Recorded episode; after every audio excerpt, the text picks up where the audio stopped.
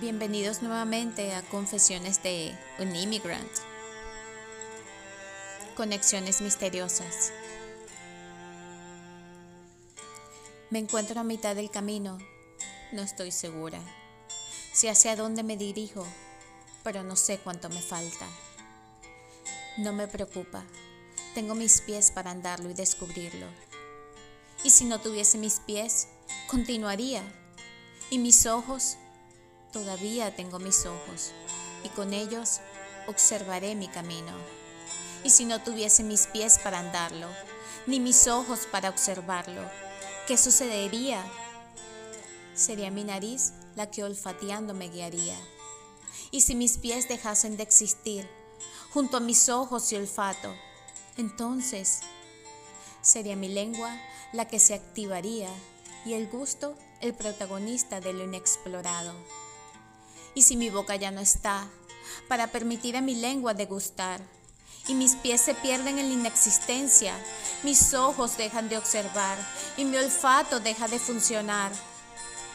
Mis oídos me permitirían escuchar el camino y continuar. Y si ya no están mis pies para caminar, mis ojos para observar, mi olfato para oler, ni mi lengua para degustar, o mis oídos para escuchar, ¿cómo llegaré?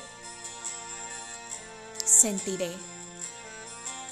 Entonces, cuando todo fallece, solo quedo yo y mi capacidad de conectarme.